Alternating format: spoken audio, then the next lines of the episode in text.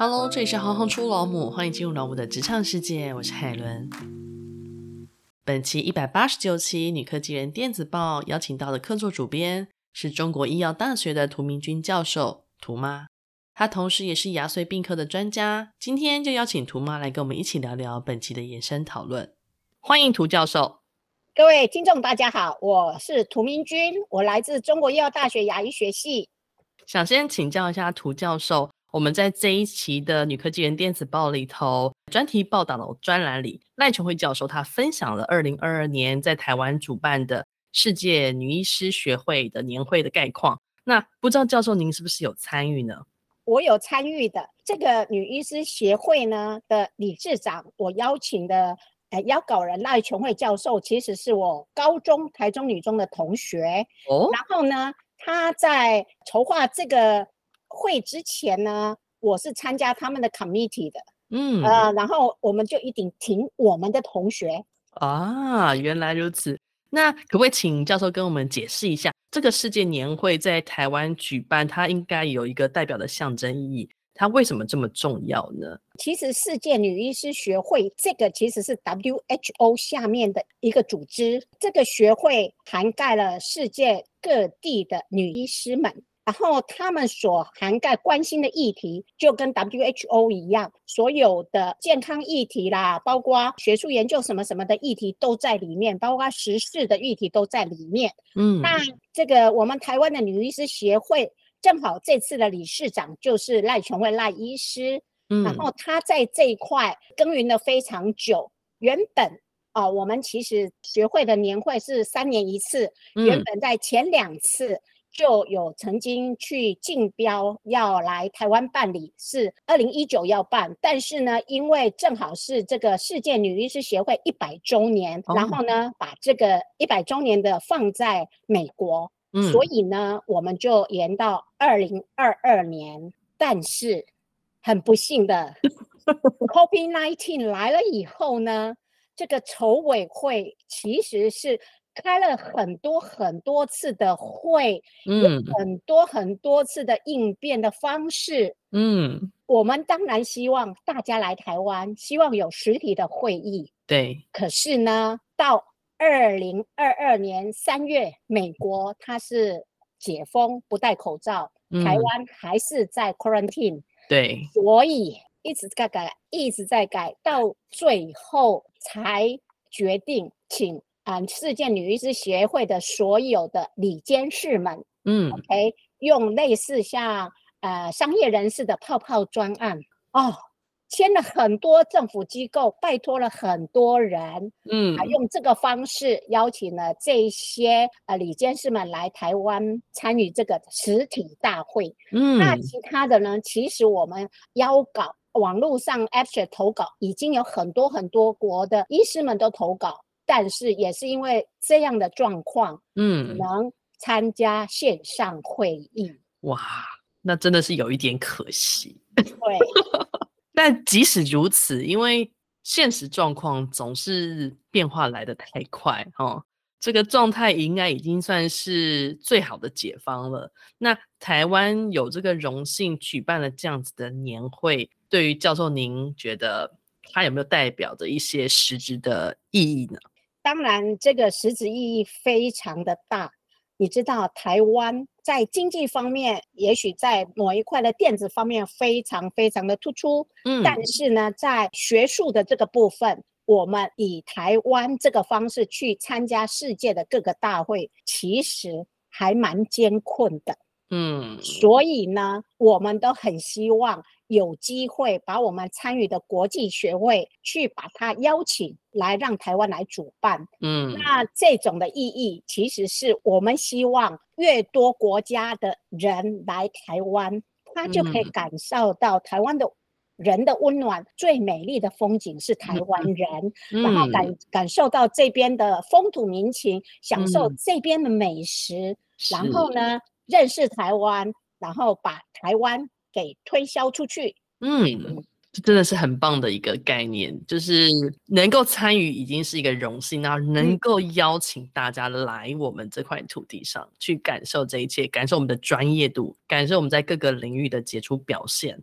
那个东西才会是最直接的交流跟回馈。嗯，所以。当我有荣幸参加这个客座主编的时候，嗯，因为我本身是牙医背景，是，所以呢，我比较熟悉的应该是医学领域这一块，对，就想说一定要邀请我这个高中同学来写一写这一段的心路历程。嗯，我我们真的很荣幸。啊、呃，在开幕式的第一天，我们也邀请到蔡英文总统，嗯，来跟我们做一个 opening ceremony 的一个演讲。是哦，那其实我们的内容非常非常的丰盛，我们也邀请到前副总统呃来演讲，嗯、还有经济部部长王美花嗯、呃、女士来演讲。所以这个现场的 topic 是非常非常好的。嗯，然后呢，我们也邀请了。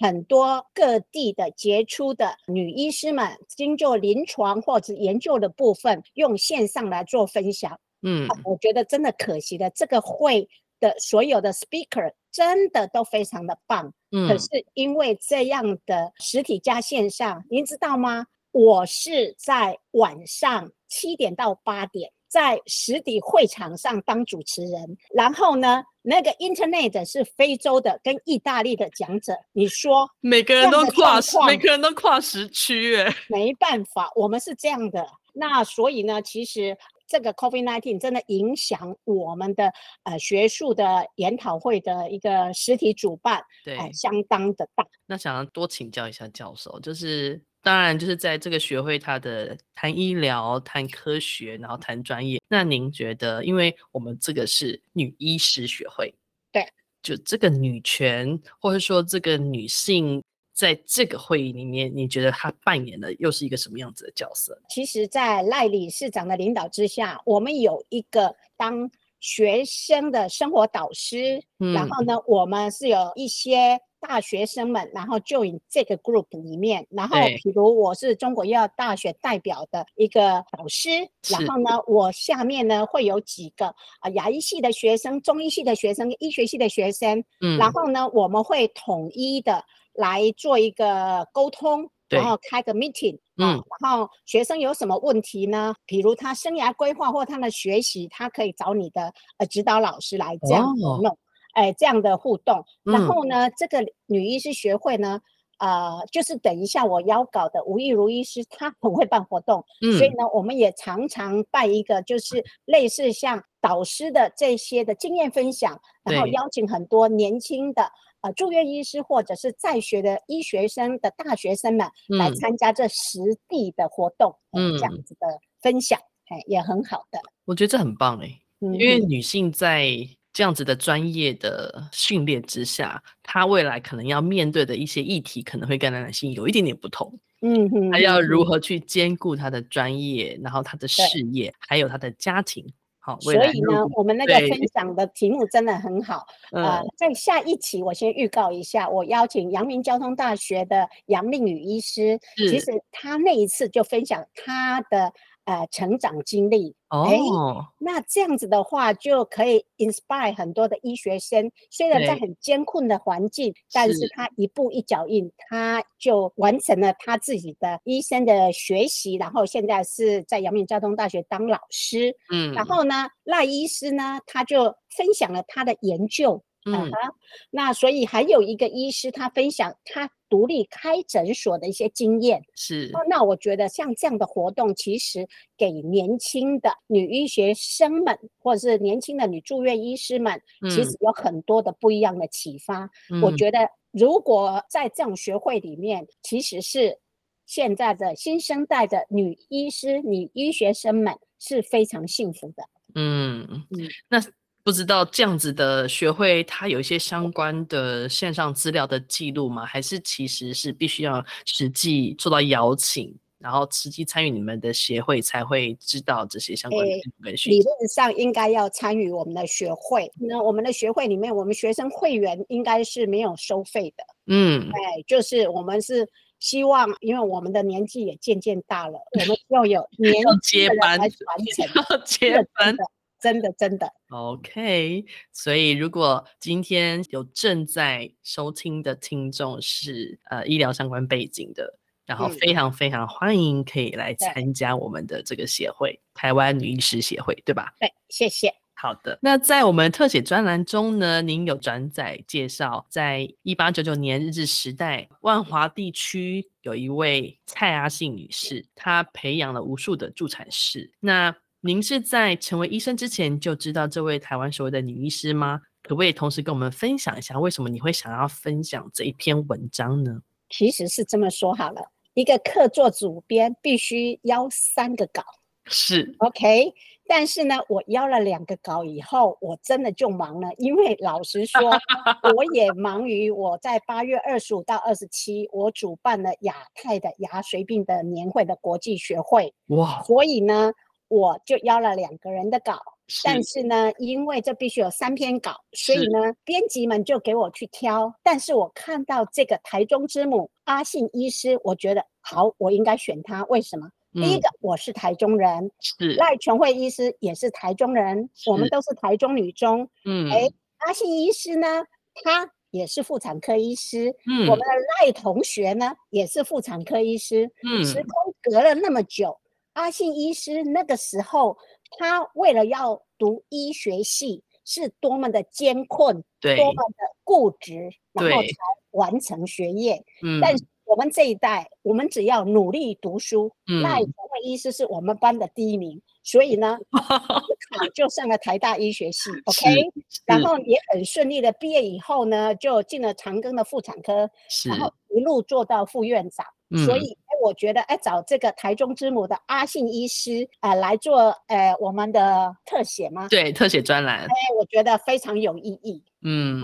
而且阿信医师那个时候是在诶济贫，然后呢训练很多助产士，对，然后帮大家做接生。嗯，但是呢赖琼惠医师呢，他现在呢是妇癌科的专家，然后呢、哦、他是专门做很艰困、很艰难的妇癌方面的研究跟医疗。是，那这样就是一个时空的背景的不一样。对，嗯、在不同的时空背景，嗯、然后。都在解决当时最需要的问题。对对，嗯，我稍微读了一下文章，我看呃，这位阿信医师他培育了将近五百位的助产士，然后也是因为他这样子的培育的观念，然后好像也是大大的降低了就是新生儿出生死亡率。死亡率，对，对因为有呃训练专长的产婆这样子。哇，这真的是非常的不简单。嗯嗯，那。我们家庭专栏里面提到的是神经内科的吴亦如医师，您刚有提到，那他在高强度的医学中心，他也是行医了数十年。那他跟我们分享了在忙碌生活中去营造快乐工作与家庭生活的状态。那因为你刚有提到嘛，他特别会办活动，我就好像可以想象他的个性是个相对外放，跟很懂得去享受生活状态的调试的一个一个医师这样子。那我想请问您，终究还是会回归到客座主编的。实际的经验身上来做回应，那就请教您，身为牙医系的教授，是不是也是这么的忙碌，忙碌于教学啊、行政或是研究？那您自己又是怎么去平衡你的工作跟家庭的呢？哎、欸，我其实我在女科技人电子报，我自己有发表一篇文章，嗯，中国牙医界的图妈也是台湾牙医界的图妈，嗯，所以你就知道中国医药大学大家都认识图妈。OK，图妈是，是你。OK，好。那其实呢，我的个性也是属于比较热心跟给博的。嗯，对对。所以呢，其实我在学校的参与啊、呃，我觉得我除了不仅是教书以外，我很喜欢跟学生打成一片。嗯，只要学生有任何课业上的问题、情感上的问题，嗯、或者生涯规划的烦恼。嗯，哎，你只要找图妈，虽然图妈没有办法立即给你很好的答案，但是图妈会去帮你找资源，嗯，然后呢，尽量的让你有一些解决的方式。那学生也对我很好，我们虽然会有临床，也有教学，但是呢，我们也有研究部分的困扰，对，对不对？那在研究的部分呢，我们是有学校有一个计划叫做研究学习群这个方式，嗯，让我们。大学生一起做小小的研究，写科技部的计划。嗯，那这样的话，从那时候呢，我们也培养了很多在校生，然后一路一路，现在有的都已经拿到硕士学位、博士学位，拿到专科医师了。那我觉得还有个部分是，他们会看图妈这么忙，但是呢，会找图妈去打系桌。我们有系的桌球队，嗯，然后呢，会安排每一次图妈只要去戏桌的时候，会安排一个陪图妈打球。啊，哎，这样子的哦，所以我是觉得，哎，跟学生在一起，你是不知老之将至也。嗯嗯嗯，就是这样子。嗯，哦，这真的就是很正向的回馈啊。嗯哼。对，就因因为您的先付出，然后学生的感受，所以他的回馈会间接的协助你去平衡了你的生活，平衡你的那个忙碌，跟平衡你那个很密集的压缩的工作的状态。嗯嗯嗯嗯。那除了学生这一块的话，您自己在日常的生活当中也是用这样子的方式跟心态在规划的吗？这个我就有点不太好说，老实说。我可能投注于在工作上面的心力，比在家庭方面的心力更多。嗯，然后呢，可能我让自己非常的忙碌。嗯，那可是你说回归到我自己能够很规律的运动或很规律的怎样，我觉得好像是不行的。但是至少至少有学生帮你安排的桌球课，是是是是，只要我要登高一呼说，哎，图妈今天想做什么，哎，就会有很多学生来帮我筹划。嗯、我觉得这是还蛮好的一件事情。嗯、可是就是，呃，人的我在相信，我觉得到一定的年纪，还是应该有一群差不多年纪的朋友互相鼓励，对，一起来做某一些活动。对、哦，再提一件事情好了。嗯，诶，因为我我们中国医药大学牙医系从六十九年创系到现在，是今年大一是第四十四届。嗯，OK，然后我从六十九年第一届就来当助教嘛。好。那现在每个礼拜、每个月的第二个礼拜的礼拜四，他们第七届、第八届的毕业校友们，他们年纪也够大了哦，大概四五十岁了哦。对，都会在中区呢，就会邀图妈去爬个山，然后呢，嗯、中午聚聚餐，然后就是会有这样的活动。嗯，大家就会聊一聊啦，然后生活聊生活啦，聊健康啦。那顺便在爬山的过程呢，问一下那个牙科专业的问题。哎，图妈，现在是新的科技要怎么解决？我觉得这也是很不错的一个方式。对啊，应该说还是师生关系的时候，会觉得那个距离有一点点。但说老实话，当每个人都进入了职场，然后实际的在生活中去做各种专业的应用的时候，这时候的我觉得人跟人的距离就会拉得再更近了，因为你们关心的。嗯嗯嗯 topic 就是你们关心的相关的领域是相同的，然后关心的专业的业别也是相同的，嗯，然后可能人生即将会遇到的不同的阶段也是趋近于相同的，嗯嗯，所以这种有点志同道合的很正向的小团体，嗯，反而就可以成为你刚刚说的需要有一群接近的，无论是关心的事情相同，或者是说年龄相仿的，它可能是不同的组成方式，可是有这样的一个接近的群体，我觉得是蛮好。对对，嗯。那您在我们的会后报道里面也特别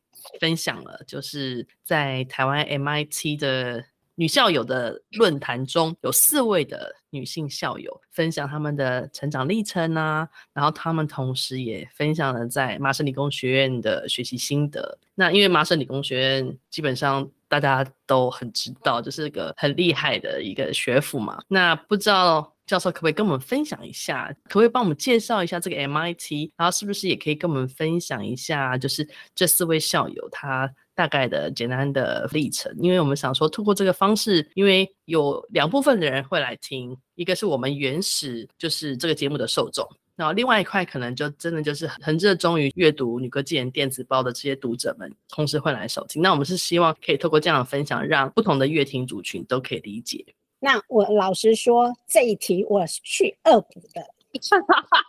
谢谢图妈帮我们恶补了一下。对，我恶补的，我特别的啊、呃，透过我的小学同学，是也是 MIT 毕业的林玉忠同学呢，帮我找 MIT 在台校友会的会长李顺敏先生。哦，OK，他就是这一次女科技人用这个。Ellen 第一位女性的 MIT 毕业校友，一百五十周年的方式做各式各样的一个呃学会的活动，不仅是在台湾，他们在全球各地。嗯，那李顺敏先生呢，他邀请了这四位的女科技人，那这四位的女科技人，一个是在台大当教授，一个是在元智，嗯、然后一个是那个设计公司的建筑师，是那一个是清华大学的教授吧？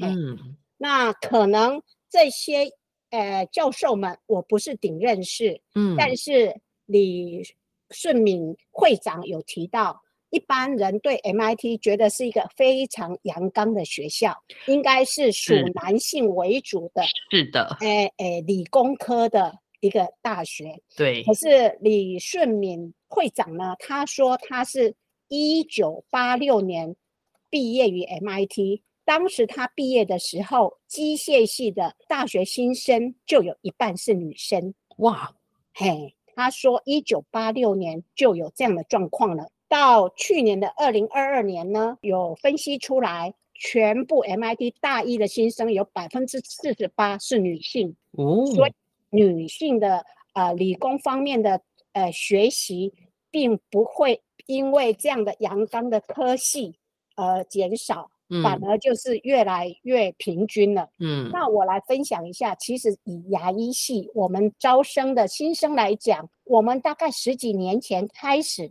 大概女生跟男生比都差不多，很接近了。尤其今年的大一，我们收了四十九个学生，我们有二十九个女生。哇，所以女性在理工医这方面的自然科学的这方面的的就学跟未来的竞争力，其实跟男性是不输的。嗯，很棒，很棒。我觉得这个东西就是我们持续在。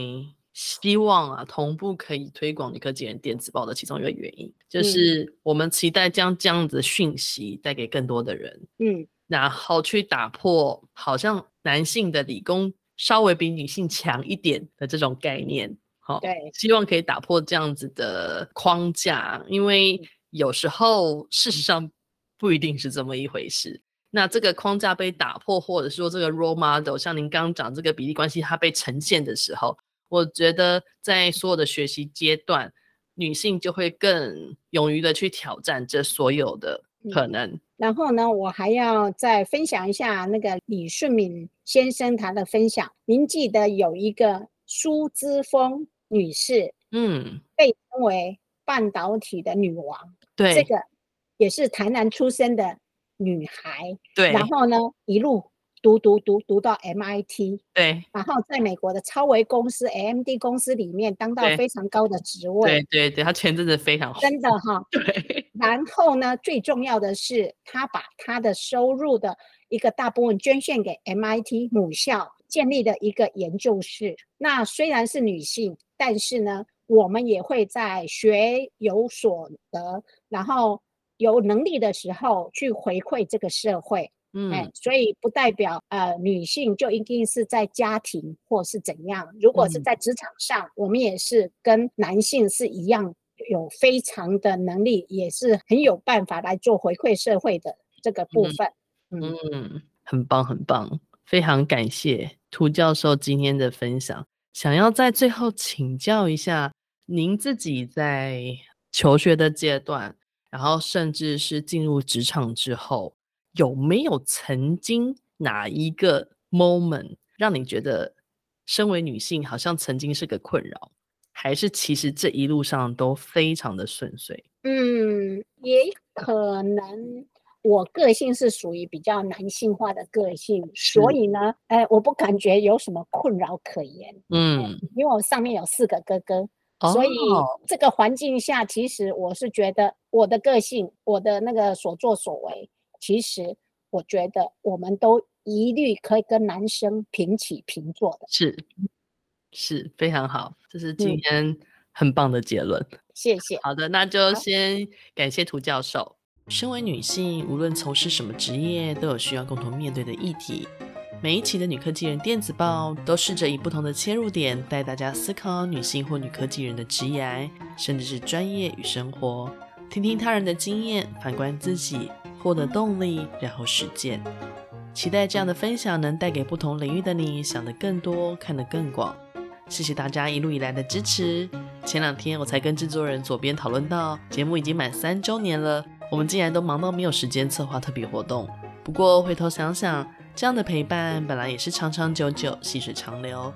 现在每一集的平均收听率大概有一千七百次左右，这三年做下来也累积了快四十七万次的收听。